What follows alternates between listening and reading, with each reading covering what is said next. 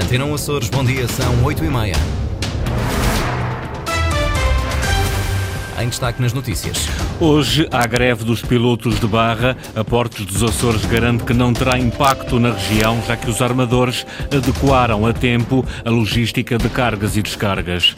O aeroporto de Ponta Delgada vai encerrar hoje entre as 11 da manhã e as 2 da tarde para realizar um simulacro de acidente com uma aeronave.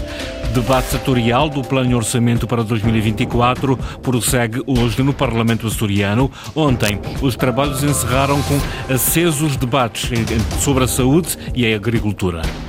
São títulos para desenvolver já a seguir. Antes vamos às máximas para hoje. 20 graus em Santa Cruz das Flores e Angra, 21 Horta e Ponta Delgada. Edição das 8h30 com o jornalista Sais Furtado. Os pilotos de Barra Portos voltam hoje à greve. Apesar dos armadores terem ajustado as suas operações, pode haver constrangimentos nos portos da região na entrada e saída de mercadorias. Os pilotos pedem que o Governo da República conclua o processo sobre as reformas. Apesar da atual crise política, o Sindicato de Oficiais Mar espera avanços nas negociações. Ana Leal Pereira. Estão em greve em vários períodos de novembro. Os pilotos de barra reclamam a reforma aos 65 anos e pré-reforma a partir dos 60. Essencialmente é a possibilidade de antecipação da idade da reforma dos pilotos, uh, havendo um, um processo transitório entre os 60 e os 65 anos, que é uma, que é uma pré-reforma, e então depois a reforma completa aos, aos 65, como normalmente. E segundo Jorge Monteiro, do Sindicato Oficiais Mar, o processo está praticamente concluído, é já a segunda tentativa feita com o Governo, falta a promulgação do diploma. Não se tem conseguido chegar a um patamar em que seja possível finalizar um documento. Em 2019 tínhamos um documento quase finalizado caiu a ministra. Uh, neste momento temos um documento quase finalizado. Há um processo de queda do ministro e do governo. Portanto, temos um, um governo em plenas funções que poderiam, uh, uma vez que o processo já tem tanto tempo e já está tão avançado, poderiam terminar o processo. E sem avanços, a paralisação mantém-se dois dias por semana, também nos portos da região, onde apenas são assegurados os serviços mínimos. Todos os portos da região podem ser afetados. De qualquer modo, uh, ao abrigo do acordo de, serviços, de obrigações de serviços mínimos, uh, no segundo dia de paralisação, existe a possibilidade de se fazer duas manobras de navios uh, a cada porto. E com a operação limitada, pode haver constrangimentos na chegada e saída de mercadorias no arquipélago, numa época de maior movimento. Antena 1 Açores sabe que, devido ao pré-aviso de greve dos pilotos de barra, os armadores já ajustaram as suas operações. Ora, o presidente da Portos dos Açores diz que esta paralisação dos pilotos de barra não deverá ter para já impacto na operação portuária. Segundo Rui Terra, a informação sobre a greve foi transmitida aos armadores em tempo útil, o que permitiu adequar a logística de cargas e descargas na região. Houve uma adaptação dos agentes de navegação e dos armadores locais, regionais que operam na região. Portanto, significa que nos próximos dias nós não temos previstos, neste momento, uh, consequências da greve pilotos cá, porque uh, ou foram antecipados os movimentos ou foram uh, agendados para dias posteriores. Não temos previstos impactos diretos no próximo período, sendo que nos próximos períodos que estão agendados, estão agendados com tempo suficiente para que esta salvaguarda se possa manter antecipando ou movendo os movimentos para dias posteriores à greve, de maneira que tenha o menor impacto possível. Para além da greve de hoje, estão também agendadas paralisações até ao final do mês, dois dias por semana, nos dias 24, 29 e 30. O aeroporto de Ponta Delgada vai encerrar hoje durante três horas. A partir das 11 da manhã e até às duas da tarde, o aeroporto João Paulo II vai realizar um simulacro de acidente com uma aeronave. Vão estar envolvidos vários meios de socorro a circular com sinais sonoros ligados. O objetivo é testar e coordenar com eficácia os meios internos e externos nas operações de socorro na resposta à emergência. Linda Luz. A Secretária Regional da Saúde veio ao Parlamento dar conta de que não era de facto esta um, uh, o som que queríamos ouvir da peça da jornalista Linda Luz acerca de, do simulacro no aeroporto de Ponta Delgada uh, que irá acontecer hoje entre as, as, as 11 da manhã e um, e às três da tarde. Vamos tentar então ouvir agora, agora sim, a jornalista Linda Luz com este simulacro no aeroporto de Ponta Delgada. Bom, não é possível de todo. Vamos então avançar uh, com outras notícias deste jornal e regressaremos a este tema mais tarde. O mau tempo provoca duas ocorrências na Ilha Terceira, de acordo com informações recolhidas junto do Serviço Regional de Proteção Civil. Ambos os eventos aconteceram em Angra do Heroísmo e não registaram danos pessoais. A queda de uma árvore que obstruiu uma estrada e a queda de uma estrutura no centro histórico da cidade. O IPMA, Instituto Português do Mar e da Atmosfera, tem em vigor vigor um alerta amarelo de precipitação para o Grupo Central um, e até ao meio-dia e para o Oriental até às 15 horas. A chuva, por vezes forte, pode continuar a ser acompanhada de trovoada. O Governo dos Açores garante que tem havido um crescimento da atividade assistencial nos hospitais dos Açores e que há mais consultas. Um, exames e cirurgias realizadas.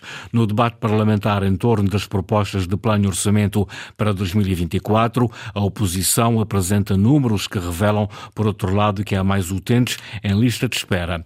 Ricardo Freitas. A Secretária Regional da Saúde veio ao Parlamento dar conta de que a região tem a maior taxa de cobertura de médicos de família e que conseguiu aumentar também a atividade assistencial nos hospitais e centros de saúde. Foram mais de 50 mil consultas realizadas em 2022. Sendo que até ao final do mês de outubro já íamos em cerca de 340 mil consultas realizadas nos três hospitais. A nível da atividade cirúrgica, verifica-se a tendência de crescimento, assim como o número de sessões em hospital de dia. Nas ilhas sem hospital, há mais consultas e há mais exames realizados pela deslocação de médicos especialistas. Mas Tiago Lopes, deputado do PS, socorreu-se dos dados do Hospital de Ponta Delgada para mostrar que, apesar disso, há mais pessoas a aguardar por consultas e cirurgias. 9.273 em 2019 passámos para 12.695 em 2022. Diz a senhora secretária à parte que não sabe onde é que eu fui buscar estes números. E isto é preocupante, porque são dados dos hospitais. Se a senhora secretária não sabe os números, se calhar por isso é que nos dá sempre números completamente que não batem a bota com perdigota. O Governo garante também existir um reforço de verbas em 2024 para o setor da saúde, mas António Lima, do Bloco de Esquerda, lamenta que isso não passe de uma jogada financeira. 75 milhões de euros para converter dívida comercial em dívida financeira. Num contexto em que o orçamento da saúde é praticamente idêntico, retirando esses 75 milhões de euros ao de 2023 e que significou um verdadeiro garrote financeiro que asfixia o Serviço Regional de Saúde e o acesso à saúde dos açorianos e açorianas. Por falar em jogadas financeiras, Mónica Seidi lembrou que, quando este governo tomou posse, descobriu faturas no valor de 4 milhões de euros que não foram inscritas pelo anterior governo socialista. Estas faturas, durante um ano, não foram lançadas contabilisticamente no H10. O que é que o senhor, o senhor sabia disto? O senhor, que era, que era deputado, que era diretor regional na altura, permitiu que isto acontecesse? Qual foi a gaveta em que estas faturas foram escondidas? Diga lá, senhor deputado, foi este governo, já em janeiro de 2021, que se parou com uma dívida de 4 milhões e que procedeu ao seu pagamento. Uma dívida que Tiago Lopes, antigo diretor regional da saúde, garante que não é culpa sua, mas antes das administrações do Hospital do Divino Espírito Santo. E se dúvidas houvesse sobre faturas escondidas, deveria ter feito aquilo que lhe competia que era chamar à razão o Conselho de Administração do Hospital Divino Espírito Santo. Não tem nada a ver com a governação do Partido Socialista anteriormente. Durante o debate parlamentar falou-se também do novo Estatuto do Bombeiro, que, segundo Pedro Neves, deputado do PAN, não contempla algumas das matérias mais aguardadas pelos soldados da paz. Onde é que está a antecipação da idade da reforma? Onde é que está o subsídio de risco, o subsídio de risco dos bombeiros? Não está neste estatuto. Demoraram dois anos para fazer este papel. Durante o debate sobre saúde, o PSD fez questão de lembrar que o setor vive hoje num caos a nível nacional, com urgências fechadas e médicos em greve, situação muito diferente da aparente paz social que reina nos Açores. O debate sobre a saúde ainda estava a decorrer quando a deputada socialista Andreia Cardoso interpelou a mesa da Assembleia por estar a ser fotografada por assessores do governo que se encontravam na sala do plenário. Eu estou verdadeiramente incomodada. Nós já informámos a mesa de que estavam aqui a suceder gravações e fotografias de elementos de gabinetes dos membros do governo indevidamente está a acontecer à nossa bancada e, e eu, eu, acho que o Sr. Presidente devia alertar os senhores membros do Governo para que isso não se repita. Isso não pode acontecer aqui dentro, o Sr. Presidente sabe que não e acho que concorda connosco. Luís Garcia, Presidente da Assembleia, apelou ao bom senso de todos os elementos que circulam no Parlamento, caso contrário, admitiu expulsá-los da sala do plenário. As pessoas que estão a assessorar, quer os grupos parlamentares, quer o Governo Regional, têm, não têm direito a se manifestar nesta sala nem fazer à partes. Mas também, se há queixas, Sra. Deputada, já que é para ser transparente, se há queixas desse lado com o adjunto, há queixas daquele que há, há fotografias aos computadores. E, portanto, eu aproveito a ocasião para, de uma vez por todas, pedir aos senhores assessores, aos senhores fotógrafos, para se cingirem ao seu trabalho, senão, caso contrário, terão que sair da sala. Artur Lima, vice-presidente do governo, diz que a situação é recorrente, mas não gostou que Andréia Cardoso tivesse saído da sua bancada para confrontar um elemento de assessoria do governo. Algumas vezes, e não foram poucas, assessores andarem aqui e a fotografar e a comentar. Era isso que o Sr. Presidente tem toda a razão e queria também relatar isto. Mas permita-me também, nesta interpelação, dizer-lhe o seguinte. A senhora deputada Andréa Cardoso tem toda a legitimidade para se sentir incomodada. Não tem a legitimidade para se levantar e ir ali repreender o incidente parlamentar a marcar a reta final dos trabalhos de ontem sobre o debate das propostas do plano de orçamento para 2024 na área da saúde. Depois da saúde, o debate centrou-se na agricultura, com o governo a defender que o orçamento para 2024 para o setor prevê um reforço de 8 milhões de euros e que nunca os agricultores foram tão apoiados. Mas o Partido Socialista tem uma outra leitura dos números, referindo-se à baixa execução orçamental dos anteriores planos de investimento. Lília Almeida. A Secretaria da Agricultura tem um plano de investimentos para 2024 no valor de 65 milhões de euros, mais 8 milhões do que em 2023. Mas as melhorias não se ficam por aqui, revela António Ventura. Elevamos as taxas de apoio para 80% do PEPAC são as maiores taxas de comparticipação desde que existem fundos comunitários para a agricultura. Será atribuído um prémio de 18 mil euros às empresas que se instalem em meio rural. Assumimos um POSEI sem rateios, o governo anterior cortava numa média superior a 10 milhões de euros por ano. Vamos disponibilizar 3 mil direitos de vacas aleitantes destinados a todas as ilhas e a todos os produtores. O PS recorda os anteriores planos de investimento e diz que não vale a pena anunciar milhões quando se executam tostões. Em 2021, por exemplo, a Secretaria da Agricultura abdicou de cerca de 8 milhões de euros. Em 2022 abdicou de 14 milhões de euros. Este ano faltam apenas três meses para o ano terminar e ainda faltam executar 19 milhões de euros querem agora que os agricultores açorianos acreditem que terão capacidade para executar aquilo que hoje aqui nos apresentam. Patrícia Miranda, do PS, o único partido da oposição a intervir neste debate sectorial, mas na resposta o secretário da Agricultura argumenta com outros números, os do passado socialista. Ora, somando o que não foi executado nos anos anteriores, 2002 a 2020, faz mais de 200 milhões de euros para além dos rateios que não foram executados para a agricultura. É uma questão de números. António Ventura diz que herdou faturas em atraso para a Unicol, uma multa de 2 milhões de euros ao IFAP e resgates cegos que terminaram com mais de 300 explorações. Líder nacional do Chega afirma que o seu partido não procurou instabilidade nos Açores e aprová-lo não vota contra o plano de orçamento do governo que estão em debate no Parlamento açoriano. André Ventura diz que são outras as forças políticas que se preparam para derrubar o governo na região e se ele cair, espera eleições simultâneas, regionais e nacionais a 10 de março. Quero deixar claro que o Chega não votará contra o orçamento dos Açores. O Chega terá o seu voto na abstenção neste orçamento e serão outras forças políticas que se preparam para derrubar o governo dos Açores. Não procurámos esta instabilidade, procurámos até ao último momento que o governo do PSD, liderado pelo Dr. José Manuel Bolieiro, cumprisse aquilo que se tinha comprometido, nomeadamente em termos de aumentos de rendimentos das famílias, de combate à corrupção, e todos os nossos esforços foram em vão. O cenário, infelizmente, que, prepara, que se prepara para acontecer é provavelmente o oposto, de um orçamento que não passará e que as várias forças bloquearão. Chega sugerirá ao Sr. Presidente da República que as eleições nos Açores decorram no mesmo dia que as eleições para uh, o Parlamento Nacional. Era uma solução que permitia poupar custos, saltar etapas e garantir eficiência uh, na escolha de um novo governo também na região autónoma dos Açores. André Ventura, questionado ontem pelos jornalistas na Assembleia da República. Agora sim, vamos à notícia do aeroporto. O aeroporto de Ponta Delgada vai encerrar hoje, durante três horas, a partir das 11 da manhã e até às duas da tarde. Vai realizar um simulacro de acidente com uma aeronave. Vão estar envolvidos vários meios de socorro a circular com sinais sonoros ligados. O objetivo é testar e coordenar com eficácia os meios internos e externos nas operações de socorro e na resposta à emergência. Linda Luz. É um exercício de emergência à escala total. Dentro de algumas horas, as estradas da zona envolvente o aeroporto de Ponta Delgada vão ficar mais movimentadas que o costume.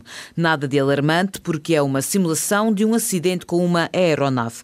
Todos os meios de socorro previstos no plano de emergência do aeroporto vão intervir e circular com os sinais sonoros e visuais de emergência ligados. Veículos de forças de segurança, meios de socorro e emergência. Vão ser deslocadas para o aeroporto várias equipas com profissionais de saúde, aproximando este cenário simulado ao mais provável possível. Das 11 da manhã às 2 da tarde, hora em que decorre o simulacro, não vai haver tráfego aéreo e a Aerogar vai funcionar, ainda que de forma condicionada, segundo nota da ANA Aeroportos de Portugal. Um exercício semelhante já aconteceu na Ilha do Faial no passado dia 16 de novembro. Este, em específico, está a ser realizado em coordenação com a SAGA, a Sociedade Açoriana de Armazenagem de Gás e com o terminal de combustíveis da Nordela. É uma recomendação da EASA, a Agência Europeia para a Segurança na Aviação. Os Açores vão manter a cota do atum para o próximo ano. Esta é uma má notícia para a região, que apesar da aposta numa pesca mais sustentável, não consegue ter nenhum benefício nas negociações internacionais. Sandra Pimenta. O futuro da pesca do atum patudo nos Açores está cada vez mais comprometido. As negociações que ocorreram na cidade do Cairo, no Egito, na reunião anual da Comissão Internacional para a Conservação dos Tunídeos do Atlântico, não trouxeram o tão desejado aumento da cota. Tentámos, junto à União Europeia, sensibilizá-los desta necessidade. O que é certo é que quando chegou ao plenário não se conseguiu haver um consenso entre todos os países. Isto não se traduziu num aumento da cota. Vamos manter a cota que tínhamos, eh, que é muito pouca e não nos dá grande conforto. E aí sim é uma preocupação e daí dizer que estamos um bocadinho tristes. Uma má notícia que Pedro Capela, da APAS, a Associação de Produtores e Similares dos Açores, não traduz os esforços dos armadores para uma pesca mais sustentável. Temos barcos que se modernizaram, temos os armadores mais preocupados, mais atentos, muito mais responsáveis. Portanto, temos muito, muita ferramenta, muito trabalho feito na promoção do nosso atum, das, das nossas pescarias e depois chegamos aqui a estas situações onde precisamos de que haja um reconhecimento, permitam ter maior possibilidade de pesca, desenvolver ainda mais as nossas pescarias e aqui é que entrava, entrava aqui e criamos graves problemas e vai ser um ano 24 muito complicado. Um ano difícil que, no entanto, pode ser minimizado com a ajuda de parceiros europeus. Vamos ter que trabalhar muito seriamente com os nossos governos, o governo regional e o governo central, tentar arranjar de alguma forma alguma cota, algum swap que possa ser feito de alguma outra espécie com países terceiros e que nos permita ter aqui uma possibilidade de pesca para salvaguardar aqui esta, estas nossas empresas, porque senão isto obviamente a nossa pescaria tem risco. Pesca do atum patudo em risco para os cerca de 35 armadores açorianos que não conseguiram o aumento da cota na reunião da ICAT que decorreu na cidade do Cairo, no Egito. É hoje que a equipa do Projeto Camões dá entrada na Gruta do Natal, na Ilha Terceira, para lá permanecer durante sete dias. Uma missão de investigação que pretende gerar novas informações para o treino de astronautas. Vamos estar na Lua, não é? Durante sete dias. Uma Lua que, afinal, é na Terra. A Gruta do Natal alberga, a partir de hoje, uma missão análoga para treino de astronautas. 14 experiências em sete dias, cerca de 17 sete investigadores integrados na missão Camões, mas apenas sete estarão dentro da gruta.